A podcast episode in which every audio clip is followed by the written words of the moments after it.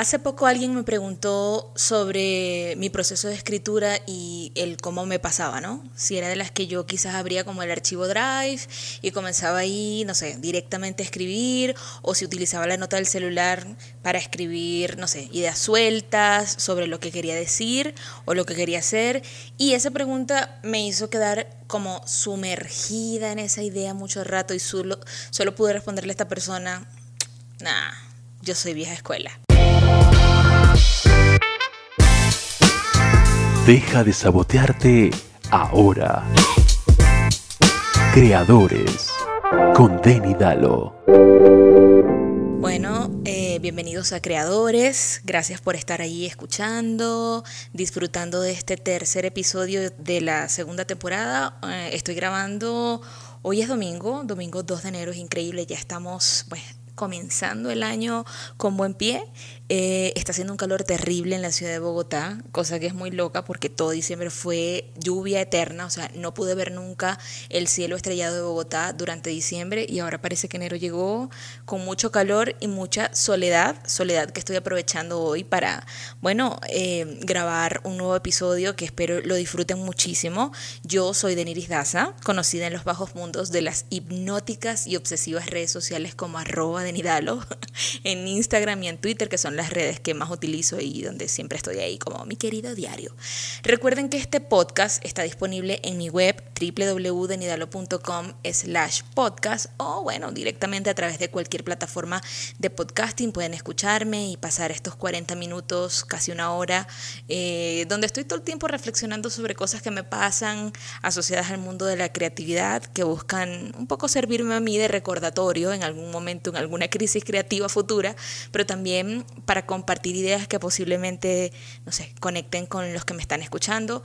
Déjenme por allí en redes sociales algún mensajito para saber qué les parecen estos episodios nuevos que estoy grabando, si quieren algo en particular y para nada, para, para saber qué piensan en general.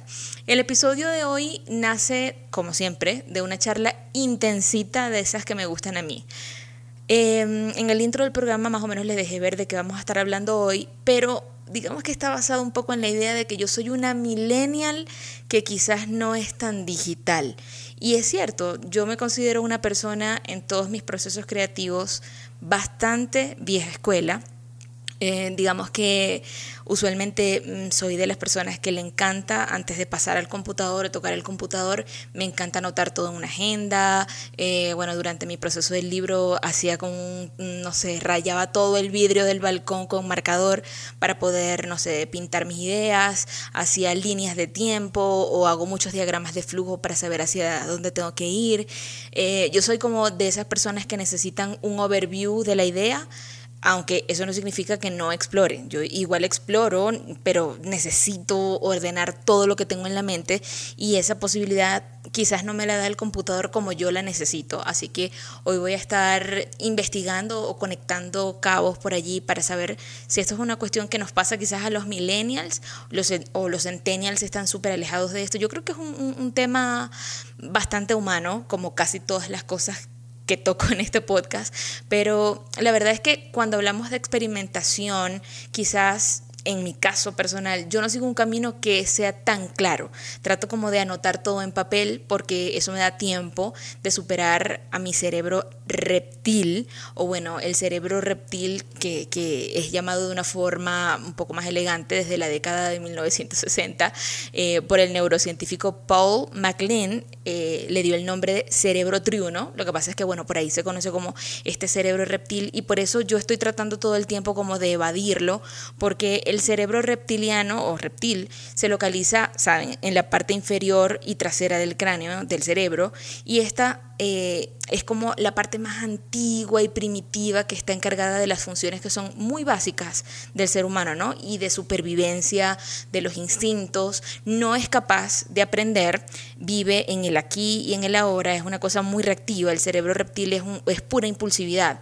Además, este cerebro reptil cubre las necesidades que tenemos los seres humanos, ¿no? De defender, de marcar territorio, de protegernos, de evitar riesgos. Y bueno, imagínense todos estos conceptos asociados al tema creativo, al tema de exploración creativa, es un poco desventajoso. Por lo que este tipo de cerebro, cuando está activo, es muy resistente al cambio y es resistente a la innovación, porque si pensamos un poquito en el Homo sapiens, eh, en, en todo lo primitivo, obviamente estábamos en la época de las cavernas tratando de luchar contra un dinosaurio que nos iba a arrancar la cabeza, nos iba a tragar enteros, entonces obviamente ya tiene trazado en su mente cuáles son las cosas que podrían significar peligro o un riesgo inminente. Entonces, a veces en la actualidad, en el cerebro actual del humano, este tipo de cerebro se activa y bueno, nos aleja posiblemente de muchas cosas que que no son tan beneficiosas para tratar de traer ideas nuevas o para tratar de explorar y alejarnos un poco de los miedos o de los caminos conocidos. Entonces, yo no sé, quizás si esto lo combina un poco con el tema digital, puedo llegar a sonar como las doñitas de antes, ¿no? Cuando la tecnología comenzaba a llegar y como que, no, esos muchachos de ahora. Pero yo siento que la digitalización de todo, absolutamente todos los procesos o, bueno, de, esos vínculos que tenemos con la creación, ha creado muchos vicios, vicios que quizás, en mi opinión, ok, muy personal, retrasan el nacimiento de nuevas ideas, porque digamos que hay muchos factores que, que se involucran quizás dentro de los procesos, los diferentes procesos creativos que podamos tener. Pero hay una condición natural que surge dentro de estos pensamientos. Pero por lo menos yo trato de ser muy observadora de cómo lo echamos de ahora e incluso muchos millennials también, ¿no? De, del último corte, la gente más joven quizás. Pero mm, eh, eh, digamos que la facilitación que nos da que nos da eh, lo digital, crea los vicios que yo le he mencionado mucho en, el podcast, de lo rápido, de, de, poder hacer algo, por ejemplo, en Procreate y que te complete las líneas, o eh, que te perfeccione ciertas cosas, o, y bueno, ahí entraríamos a un dilema filosófico de qué es perfecto y qué no, porque son, son muchas ideas alrededor de esto, pero siento que eh, el, la facilitación de todos estos procesos o de todos estos caminos o de, toda esta exploración nos limita mucho de descubrir cosas nuevas que pueden ser detonantes quizás para, no sé, para descubrir una nueva faceta de nosotros. Esto no quiere decir que yo no esté de acuerdo con que podamos utilizar lo que la tecnología nos da. Bueno, yo soy una consumidora de TikTok a tope y allí descubro muchas ideas que quizás no están a mi alcance porque no están dentro de mi entorno, pero cuando digamos que esto ya es súper excesivo, quizás ahí está convirtiéndose en un factor de, de, limitación, ¿no? Porque hay cosas dentro de nuestro cerebro que la tecnología no nos permite porque nos pone el cerebro en automático y es consumir, consumir, consumir, y cuando estoy en el momento de la creación es un proceso mucho más pragmático y bueno, que quizás eh, no es tan exploratorio como como, podría ser de forma analógica. Y, no lo digo yo, hay muchos procesos que, que yo he venido descubriendo con la escritura que, bueno, lo he compartido a través de mis redes sociales o ustedes, los que me sigan, desde hace rato han estado escuchándome, sobre todo en los stories de, de, Instagram, donde cuento los procesos que he vivido a través de la escritura. Y hay un término que yo le aprendí a mi editora desde que comencé a escribir, que lo desconocía, aunque lo vivía todo el tiempo, pero nunca le había puesto nombre como esa situación, y es el flujo de conciencia. El flujo de conciencia es una corriente de pensamiento que está en la mente consciente. Hay incluso estudios de investigación que han mostrado que solo experimentamos un acontecimiento mental a la vez como un rápido fluir, y ya se los voy a poner en palabras mucho más prácticas desde, desde mi vivencia, ¿no? Eh, digamos que no es nada que está unido, es una cosa que fluye, es como un río, es una corriente, son metáforas por las cuales se describe de forma mucho más natural las cosas que nos pasan. Imagínense eh, desde el punto de vista de la escritura abordar un poco esta definición. Al hablar de esto, que es mucho más adelante, llamémoslo la corriente de pensamiento o de conciencia o de vida subjetiva, estilos narrativos de del flujo de conciencia que te dan esta sensación de que tú estás leyendo y estás eh, conectado con el pensamiento, de, en este caso del escritor, el flujo de conciencia es algo que puede pasar en todos los procesos creativos. Si lo llevo a mi proceso como escritora, para mí ha sido mágico porque Obviamente, primero mi cerebro reptil se activa mucho cuando tengo miedo a la hoja en blanco porque obviamente estoy pensando en lo que puedo escribir que pueda, no sé, ser muy loco o le pongo como lo racional, ¿no? Como el peligro de escribir una historia que quizás no sea tan cool o que no le va a gustar a todo el mundo o esos miedos naturales que uno puede tener durante la creación de un proyecto. Obviamente ya hay un momento en donde uno comienza como a soltarlo y este flujo de conciencia llegó a mí cuando comencé a, a tipificar, digamos, los procesos que yo vivía cada vez que escribía. Entonces, el primer proceso que, que tengo ya una vez empiezo a escribir, donde sí agarro el computador y empiezo a escribir, eh, es escribir cualquier cosa que se me ocurra a partir de una línea narrativa que ya he pintado. Y comienzo a vaciar una cantidad de ideas, una cantidad de cosas que, que comienzan a pasar. Pero hace poco descubrí que ese flujo de conciencia puede pasar de una forma mucho más creativa y no es tocando el computador, sino que hago ese mismo proceso de vaciar mi cerebro a través de, del lápiz, una hoja de papel y el lápiz y comienzo a escribir todo lo que se me ocurra alrededor de la idea que quiero escribir o de la historia que quiero escribir y comienzo a notar cualquier basura que se me cruce por la mente que, quiera narrar. No sé, quiero hablar de la historia de mi ex, entonces comienzo a, escribir anécdotas, recuerdos, frases que me vienen a la mente. Eh, bueno, todo, todo, todo, todo lo que engloba mi cerebro y que viene como una fuente aislada de pensamientos. Y llega un momento en que ni siquiera me doy cuenta de lo que estoy escribiendo, sino que simplemente es una cosa que pasa del cerebro a la mano y lo traduzco pues a través del lenguaje de la escritura.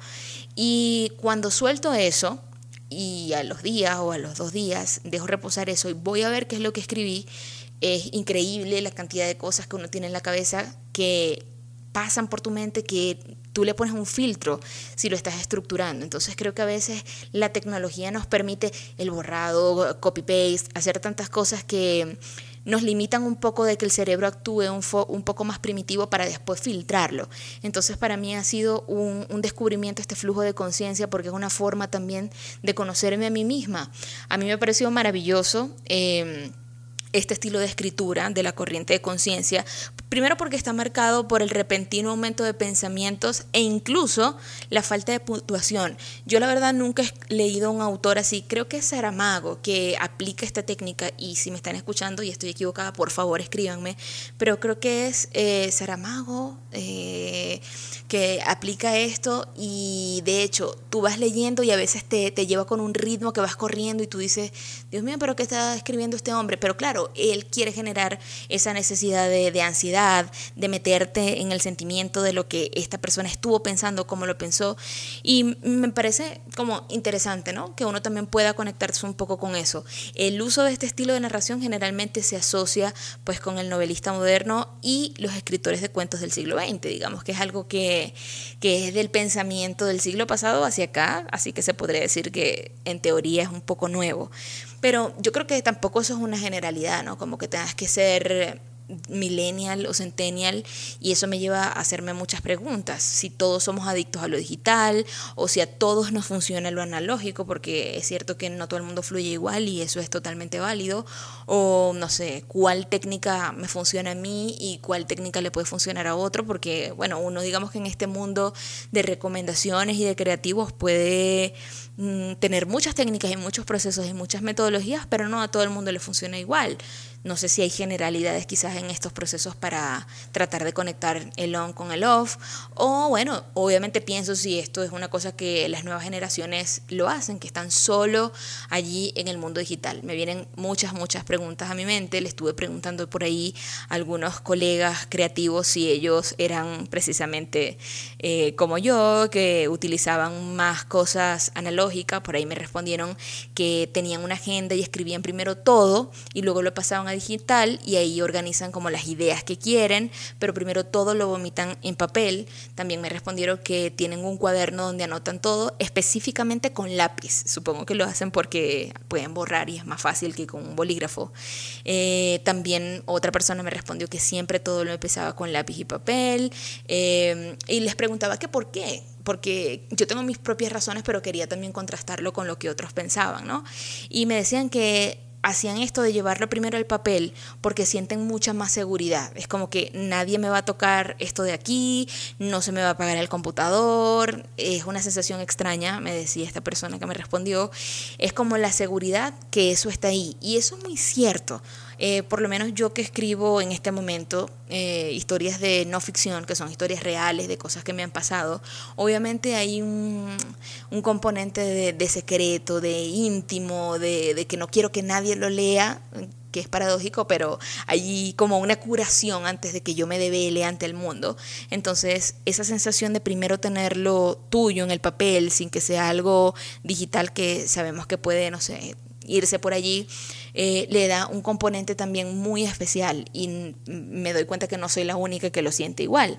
También le preguntaba a otra colega, ML, que le mando un saludo si me está escuchando, eh, ella me decía que quizás todo lo hacía primero como un bosquejo en, papel y lápiz, lo hacía por costumbre, porque siempre lo he hecho así y es muy común esto, porque de niños así aprendimos y también porque siente que es más inmediato, quizás que prender el aparato, o sea, el computador, buscar el lugar donde se va a sentar es todo un problema y que también el hecho de que lo hace de forma análoga eh, hace que se concentre mucho más, siente que está como realmente descargando lo que está en su cabeza y lo está materializando. No hay ninguna trampa de herramientas ni software y es un poco lo que yo decía al comienzo.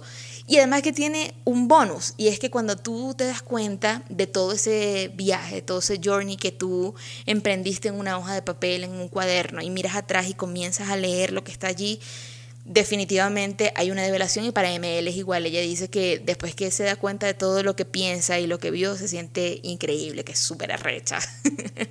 y, a mí me pasa igual, ¿no? Pero fíjense que todas estas personas que me respondieron son millennials, igual que yo, pero por ejemplo le pregunté a otro colega, a Luis Palencia, eh, arroba 3, él me decía que que no, que en su caso es muy diferente, que él es 90% digital. Sus bocetos son directamente en Illustrator o Photoshop, porque él es diseñador, si no lo conocen.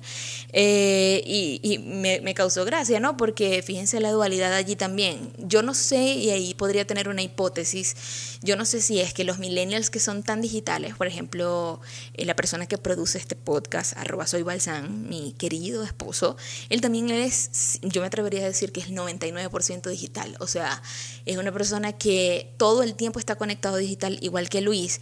Y yo no sé si es porque nosotros, a pesar de que somos, nos adaptamos a la tecnología, esa adaptación nos hizo ser como demasiado consumidores de la tecnología porque todo el tiempo lo sentimos como una innovación y lo digo como hipótesis, no sé si esto sea así, simplemente algo que me viene a la mente, o a diferencia de los centennials, para los centennials el, el, celular es una cosa con la que ellos nacieron, o sea, no es algo innovador, es la forma en la que ellos consumen, ni siquiera lo, lo están forzando y quizás la innovación para ellos puede ser, no sé, la contemplación, como salir y ver, no sé, los árboles o qué sé yo.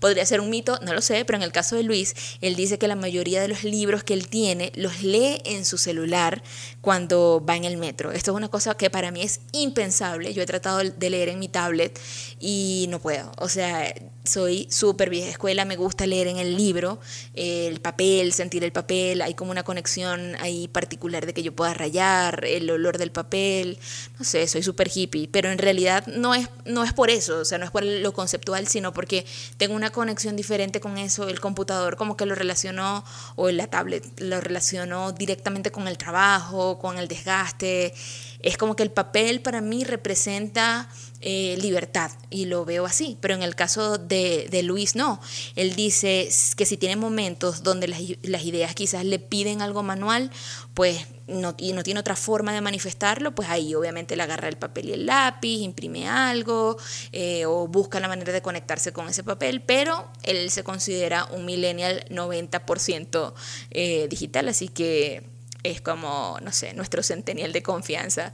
Eh, pero bueno, la verdad es que me parece súper interesante porque no todos vivimos como esos procesos creativos de la misma forma, así que me gusta verlo también dentro de nuestro, de nuestro mundo también creador, como lo pueden vivir otras personas. Esto lo que me hace pensar un poco es si los centennials quizás lo hacen de la misma forma yo como soy una mujer que ama la investigación y que ama saber qué piensan otras personas eh, y yo no tengo hijos, necesitaba buscar algún centennial que me respondiera esta idea porque necesito entender cómo les pasa a ellos, si es que ellos todo lo sacan de TikTok o no sé, todo lo hacen como Luigi en, directamente a Illustrator o Photoshop. Y bueno, se me ocurrió preguntarle a una prima que dibuja y pues es una adolescente para ver qué me respondía ella de sus procesos creativos y también de cómo ella se conectaba un poco con, con el papel y versus lo digital. Así que Ariani, mi hermosa Ariani, esto fue lo que me respondió. Yo soy Ari, yo tengo 14 años y estoy en tercer año y bueno, yo hago arte. Em, yo no investigo, bueno, sí investigo, lo que investigo es cosas que me inspiren, no sé. Eh, qué sé yo, busco fotos de un artista, busco fotos de un paisaje que me guste y de ese paisaje puedo buscar algo, un color cualquier cosa, de cualquier imagen que me pueda inspirar para poder sacar algo, algo a mi estilo de ello. Y también lo que busco en internet es como eh, busco poses, busco referencias. También me inspiro mucho de otros, de otros artistas, de otras personas que dibujan. Me gusta mucho eh, inspirarme de otros dibujos porque me gusta mucho apreciar también lo que las otras personas hacen. Y bueno, eh, uso, honestamente me gusta más dibujar en digital, aunque se me da mejor dibujar más en físico, porque bueno, es un poquito más difícil dibujar en, en alguna tablet, en alguna computadora, porque eso es más pulso, hay muchas más técnicas de verdad es, difícil y eso es lo que me intriga de ello, que me gusta, eh, me gusta investigar cómo, cómo puedo mejorar mi arte en eso. Uso más, uso más lo digital, uso más lo digital. Este, porque también no solo, no solo es lo, lo intrigante que es, sino también cómo puede beneficiarme, porque se da muchísimo más ahorita, se da muchísimo más en este tiempo, se da este, más lo que es el, el arte digital. Ahí también quizás pues podríamos traer a colación como lo, influenciable que pueden ser las nuevas generaciones, ¿no? Que están todo el tiempo consumiendo cosas y como que una cosa lleva a la otra. Obviamente si Ariani, que es una niña de 14 años, ve, no sé, a diseñadores que comparten su contenido y sus procesos son digitales, evidentemente em, ella va a repetirlo también, porque es una forma de construcción, de exploración, de, de conocer también cómo ella puede hacer sus ilustraciones y me parece interesante. Sin embargo, ella manifiesta allí que, que le gusta más el tema digital. Ella tiene como evidentemente una limitación que es que no maneja bien la herramienta porque bueno, es una chica y está aprendiendo, pero me pareció interesante porque evidentemente esa limitación le permite, es una ventaja quizás, le permite también explorar otras cosas a nivel creativo y a nivel de construcción de, sus ideas. Al principio yo lo que hago es eh, buscar imágenes en Pinterest, Instagram, cualquier lugar, o a veces veo, veo a, mi, a mi alrededor, eh, salgo, camino un rato, este, me inspiro de la naturaleza, salgo, veo a mi gato, sobre todo mi gato, me inspira también, amo a mi gato. Em, veo a las personas a mi alrededor y digo, trato de sacarle la esencia a ellos, trato, no sacarle la esencia, trato de verles su esencia y ver cómo puedo transformarlos. Después me mentalizo, ¿qué voy a hacer con esto? ¿Cómo quiero dejar mi marca? ¿Cómo quiero hacer que se vea que lo hice yo? Que se note que le puse todo mi corazón. Luego lo, pongo en mi papel, lo pongo en mi, en mi, en mi tablet, donde sea que lo esté haciendo, donde me sienta en el día, como me siento en el día, depende de cómo sienta este, en el momento de si quiero dibujar a digital o a lienzo, qué sé yo. Bueno, me encanta que, que, Ari nos haya contado su proceso. Le doy gracias em, bueno, por, por, responder las preguntas que le hice para tratar de resolver estas dudas que yo tengo en el episodio de hoy y que quiero compartir con ustedes. Y dijo algo que me interesó mucho. A pesar de que ella busca las referencias en lo que lo hacen todos los creativos del mundo actualmente, que Facebook, Pinterest y bueno, mencionaba allí varias redes sociales Y eso no está mal, todos, los, todos lo hacemos, pero me pareció muy lindo que ella hablara un poco como de la contemplación de su gato. Y parece una cosa, a mí me, genera mucha ternura, pero la verdad es que a mí me parece muy valioso eso y lo que conlleva el tema de recuperar la contemplación, la observación eh, y, ¿por qué no? Bueno, integrar las herramientas que puedan ser tanto digitales como analógicas para poder desarrollar ideas creativas, ¿no? A veces el proceso pasa demasiado individual y demasiado aquí en el, en el, en el yo, centrada únicamente como en, en, el computador y ya, pero alrededor hay un mundo que es un mundo estimulante, que es un mundo que todo el tiempo nos está diciendo cosas, es un mundo que finalmente si lo entendemos o lo interpretamos, porque de eso se trata, eh, podemos tener ideas que empaticen con mucha gente y que también traduzcan nuestra visión del mundo, que creo que ahí es donde está el secreto, porque Mm, una vez alguien me dijo que todo estaba hecho y yo estaba muy en desacuerdo con esa idea, pero hoy pienso que es así, solamente que estamos en una constante, en un loop constante de reinterpretación según la vivencia eh, de, nuestra, de nuestras ideas y de los conceptos que pueden existir. Por eso se escribe un millón de veces del amor, porque todos vivimos el amor con una óptica distinta, aunque los conceptos sean similares. Entonces el tema de la contemplación me parece algo sumamente valioso, yo lo he estado poniendo en práctica porque imagínense después de estar año y medio escribiendo alrededor de, una misma idea, obviamente llega un punto eh, importante de crisis donde tú comienzas como a replantearte estrategias para poder culminar eso que estás haciendo y mm, yo comencé a darme primero un stop porque necesitaba tener una nueva visión de lo que estaba haciendo y comencé a cuestionarme qué cosas no estaba integrando dentro de mi proceso para poder hacerlo y que fuera un poco más óptimo. Y yo siempre, siempre lo he hecho, o sea, desde que tengo uso de razón, solo que lo he ido perfeccionando. Eh, soy amante de escuchar, no sé, irme a un café y escuchar lo que la gente habla y no se imaginan la cantidad de historias espectaculares que uno escucha y que bueno, mi cerebro interpreta de alguna manera y comienzo a utilizar, tengo una agenda especial linda que me gusta con un lápiz, con un bolígrafo o un esfero eh, que, me gusta cómo corre dentro del papel. Eso también es súper importante para mí, que no vaya a pasar que cuando estoy escribiendo el, no sé, el bolígrafo no corra bien. O sea, eso forma parte también de, de mi proceso, ¿no? De contemplación y de eh, estructura dentro de cómo lo estoy bajando en el papel. Y escribo todo lo que escucho, frases que me gustan, eh, palabras o situaciones también. hace mucho, mucho tiempo escribí algo que fue básicamente como eh, en automático. Yo estaba, ni siquiera estaba en este proceso de, de, escribir, simplemente como que estaba adoptando mucho eso. Ahora lo he perfeccionado, pero hace tiempo escribí algo que se los voy a leer. Y era básicamente este ejercicio que les estoy diciendo. Dice, hay un señor, estaba sentada en un Starbucks estaba sentada allí pensando en la resurrección de nuestro Señor Jesucristo. Y eh, un señor se sentó a mi lado y yo comencé a analizarlo y escribí, hay un señor naranja sentado justo detrás de mí, su mirada fija me inquieta, solo mira su pantalla, aunque de vez en cuando siento la pesadez de su presencia en mis ojos. Sé que no es un ente, pero el ceño fruncido de su cara me dice que tiene un alma rara, como de esas que intimidan. Tal vez solo es alguien pensando en algo que extraña, quizás mira fotos de algún amante mientras se toma su capuchino gigante, o tal vez sea simplemente un asesino en serie amante de los cafés y el wifi gratis.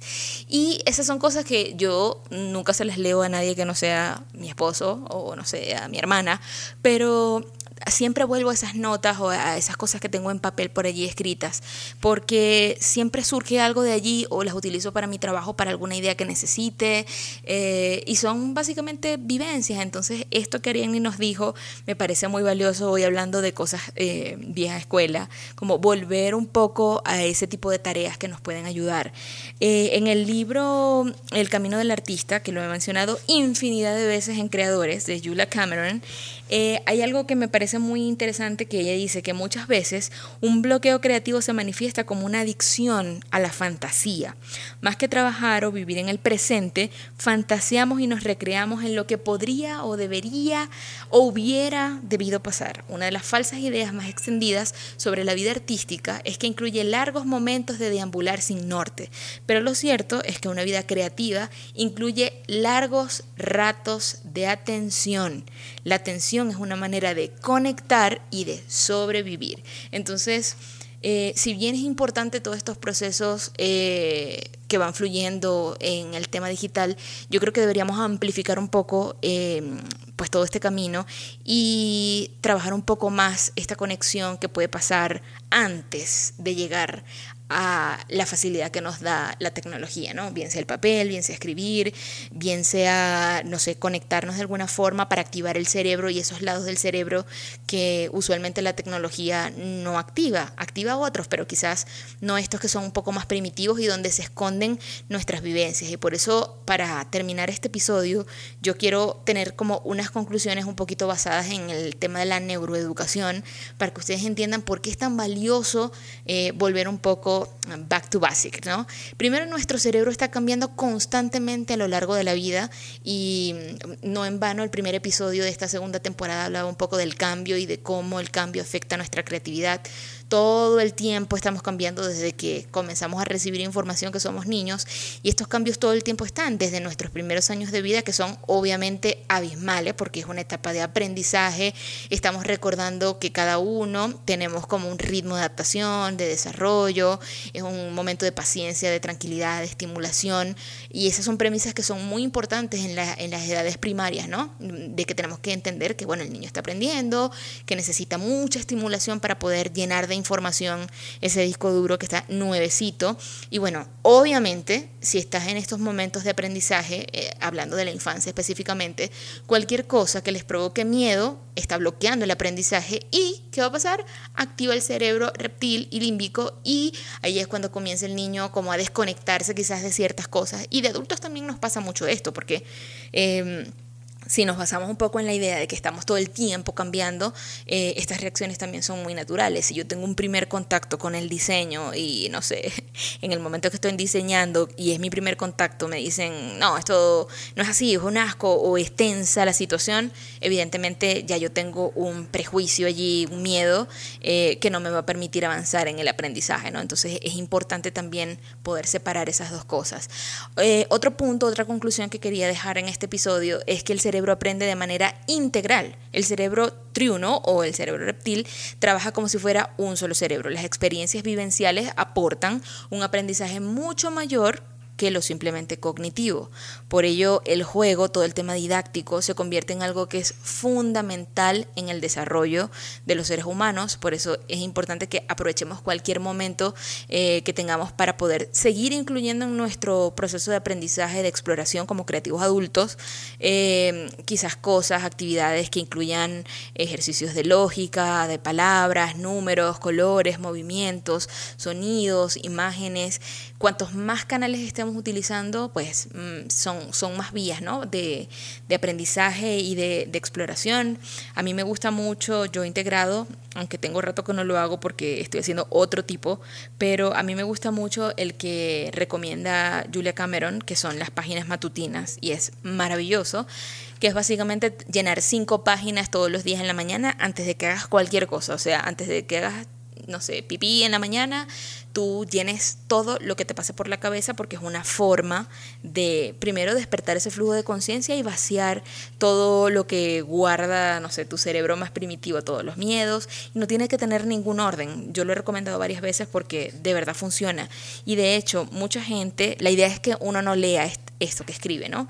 Porque la idea es que eso se convierta como en tu basurero personal, pero eso de cierta forma integrar como todo este tema de, de, vaciarlo y de tener palabras sin orden ayuda mucho o aporta mucho a la limpieza de las ideas y como quedarnos únicamente con, con lo que funciona. Otra tarea que ella coloca en el libro y que aporta un poco a este punto eh, son las lecturas afirmativas. Eh, básicamente es que todos los días por la mañana por la noche por eh, pasar un rato en silencio y concentrarnos en leer quizás los principios básicos que ella tiene aquí en el libro, que eso está en la página 39, si tienen el libro pueden buscarlo, y es mantenerse también alerta ante cualquier cambio de actitud que nosotros tengamos, ¿no? Eh, quizás como no sé, la, la, autocontemplación también de cómo reaccionamos a ciertos estímulos, hablando específicamente de esto que les digo, de si incluimos lógica o movimientos o sonidos, cómo reaccionamos a esos estímulos. Ahí, por ejemplo, cuando yo estoy escribiendo, pongo cierto tipo de música donde me doy cuenta que me estimula más para escribir, entonces escucho 200 veces esa canción porque saca lo mejor en ese momento, entonces como que estoy más alerta a cómo yo reacciono. Eh, hay algo muy interesante que les quiero recomendar, pero antes les voy a decir el, tercer punto que va ligado con este ejercicio, y es que la atención es algo que nosotros tenemos que conquistar. La atención está muy relacionada con el cerebro que es más básico. La atención no para y está constantemente alerta. A mí me pasa mucho que yo estoy escribiendo y cualquier cosa me puede sacar de mi concentración y es muy difícil. Sin embargo, lo he ejercitado mucho y es como... Eh, hay una parte consciente de mí que simplemente entiende cómo pasa, ¿no? Cuando yo esfuerzo demasiado mi mente para estar concentrada por largos periodos de tiempo, es más fácil que yo, digamos, pierda la atencionalidad, ¿no? Entonces ahí es eh, donde yo le doy mucho valor a la calidad de los descansos que necesita mi cerebro o mi creatividad. Eh, hay recomendaciones específicas de bloques de 20 minutos que preceden un descanso o que se cambie la atención. Es decir, eh, de hecho, el método Pomodoro me ha funcionado mucho, que es 25 minutos o 20 minutos escribiendo y paro 5 minutos y esos 5 minutos hago cualquier cosa random. Me pongo a ver videos en YouTube, bajo y, no sé, monto una lavadora, lo que sea que me saque de lo que estaba haciendo y luego luego me vuelvo a reconectar, porque es una forma también de darle pausas interesantes al cerebro. Y la tarea que quería que vincularan un poco con este punto número 3 es que eh, Julia Cameron, ella nos hace esta pregunta, ¿a dónde se te va el tiempo? Y esto es algo fundamental porque también eso es una creencia, ¿no? Que no tenemos tiempo nunca de hacer nada, de ningún proyecto, el trabajo me consume, el libro me consume y esto es algo que trabajé mucho en terapia porque es una historia que yo me vengo contando y que también funciona como excusa al final. No se trata de hacerlo todo, pero se trata también de ser un poco más consciente en qué estoy invirtiendo mi tiempo. Entonces ella nos coloca este ejercicio. Haz una lista de tus cinco actividades principales que tienes esta semana y ahí te vas a preguntar, cuánto tiempo le estoy dedicando a cada una, cuáles eran las cosas que yo quería hacer y cuáles las que tenía o debía hacer, qué parte de tu tiempo transcurre ayudando a los demás y pues dejando de lado tus propios deseos. ¿Alguno de tus amigos bloqueados te ha hecho dudar? Porque, bueno, Julia Cameron, compren el libro para que entiendan de qué les hablo, pero ella habla de que otros creativos que están bloqueados todo el tiempo te están estimulando diciéndote que no vas a poder hacer algo, porque no se puede, porque es muy difícil, porque no tienes tiempo o qué sé yo. Entonces, bueno, eh, eso de la tensionalidad es importante y por eso les dejé ese ejercicio. Las emociones sí importan, este es el punto número cuatro. El aprendizaje y la emoción están íntimamente ligados. Una enseñanza fundamental es el de esperar a que la emoción que nos está perturbando baje de intensidad. Miren, les quiero contar algo. Hay un episodio de mi libro eh, el capítulo específicamente de Escorpio fue uno de los más difíciles para mí de escribir porque era un capítulo que hablaba de algo muy íntimo que no les voy a contar aquí porque si no, no van a comprar el libro, pero creo que fue el, capítulo más difícil para, mí de escribir. Y la verdad es que fue un, todos los episodios, todos los capítulos que escribí en el libro, el libro en general fue muy emocional, pero ese generaba muchas emociones tristes, negativas, de miedo, eh, se, me se me activaba mucho ese cerebro reptil y yo de verdad estaba teniendo una gran limitación para terminar el libro, entonces eh, digamos que eso me demandó buscar una técnica específica para poder terminar de escribirlo porque me estaba dando cuenta que todo el tema de las emociones me estaban afectando mucho. Entonces, digamos que me llamó mucho la atención de que las emociones importan mucho porque me tocó aprender un poco a cómo yo podía eh, manejarlas y de hecho hay un sistema educativo, en el sistema varios sistemas educativos hablan de cómo le podemos poner palabras a algunas emociones, a sentimientos, a vivencias y eso ayuda un poco a bajar la intensidad de la emoción y también favorece quizás eh, neurocientíficamente hablando a las conexiones del sistema límbico con el neocórtex, ¿no? que son como las dos partes del cerebro que están antes del cerebro eh, reptil. Entonces me pareció interesante porque yo lo tuve que aplicar y era como genuinamente el miedo me paralizaba. Yo decía, comenzaba a borrar párrafos y yo no, no puedo escribir esto así porque esto es demasiado íntimo, eh, me asustaba, me ponía a llorar eh, y me, parecía muy loco verme a mí en esa posición porque primero soy acuario, así que no tengo sentimientos y yo decía, Dios mío, ¿por qué esto me genera esto, Señor? Pero fue muy rico, un descubrimiento muy rico para, para mí proceso creativo eh, entender cómo podía hacer fluir la emoción. Entonces dejé de luchar con ella y cuando me sentía ansiosa o triste, paraba un rato, eh, tomaba agüita y ponía una canción que me sumergiera tanto en esa emoción y la utilizaba de vehículo. Entonces cuando terminé de escribirlo y bueno, ya lo he estado puliendo, ya casi está finalizado y volví a leerme, fue increíble porque lo que estaba escrito ahí era muy auténtico, era una cosa que, que, que, nada, era emocionalidad pura, entonces tiene también su riqueza, ¿no? Y tiene su ciencia el poder montarnos en este vehículo emocional y entender cómo lo podemos utilizar eh, a nuestro favor y no que se convierta en una limitación.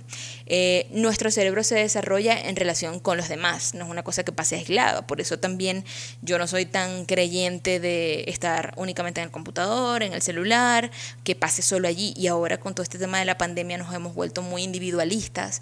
Y si bien eso tiene su momento también, creo que finalmente la creatividad, eh, la creatividad, perdón, es vivir y necesitamos vivir, necesitamos aprender de otros, necesitamos eh, entender que somos seres sociales, por lo que las, interrelaciones con nuestro entorno son vitales, obviamente, para poder desarrollar eh, creatividad, ideas creativas. Entonces, en este sentido, los trabajos cooperativos y en equipo favorecen el aprendizaje quizás de nuevos procesos o también de nuevos puntos de vista y, y de nuevas perspectivas. En la escritura hay algo que se llama escritura a cuatro manos o escritura varias manos y yo lo llegué a hacer en una oportunidad en un taller eh, de narrativa y es la cosa más difícil del mundo porque es tratar de, de, calzar como ideas a partir de una, de una misma premisa.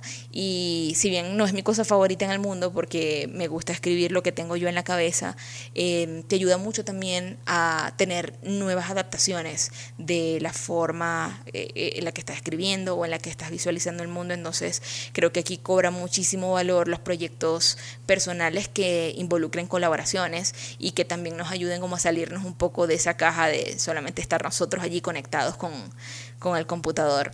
Y bueno, por último, eh, una última recomendación es que no dejemos de investigar, de probar, de ensayar, de jugar. Se nos olvida a veces cuando somos adultos que jugar, ensuciarnos las manos, si pintas, no sé, utilizar la acuarela eh, directamente en el papel o, no sé, jugar con plastilina, hacer crucigramas o... Em, no recuerdo cómo se llaman, los puzzles, eh, y todo lo que nos puede estimular de una forma un poco incluso más infantil nos va a ayudar a estimular el cerebro de una forma distinta y salirnos un poco de todo este vicio que es el tema digital, que si bien es importante, no podemos prescindir absolutamente de él, pues no podemos olvidar nuestra naturaleza humana también que siento que es súper, súper importante. ¿Ustedes qué piensan entonces, ya para cerrar este episodio?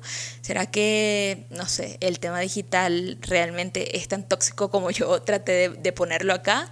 ¿O se puede hacer allí un equilibrio? Escríbanme a través de arroba de en Twitter y en Instagram. Recuerden que este podcast lo pueden escuchar en www.denidalo.com slash podcast y si les gustó, pues me cuentan y seguimos grabando, seguimos haciendo cosas lindas, seguimos eh, trayéndoles ideas y nuevas herramientas para que ustedes se conecten con su creatividad, porque recuerden que todos los que escuchan este podcast son creadores.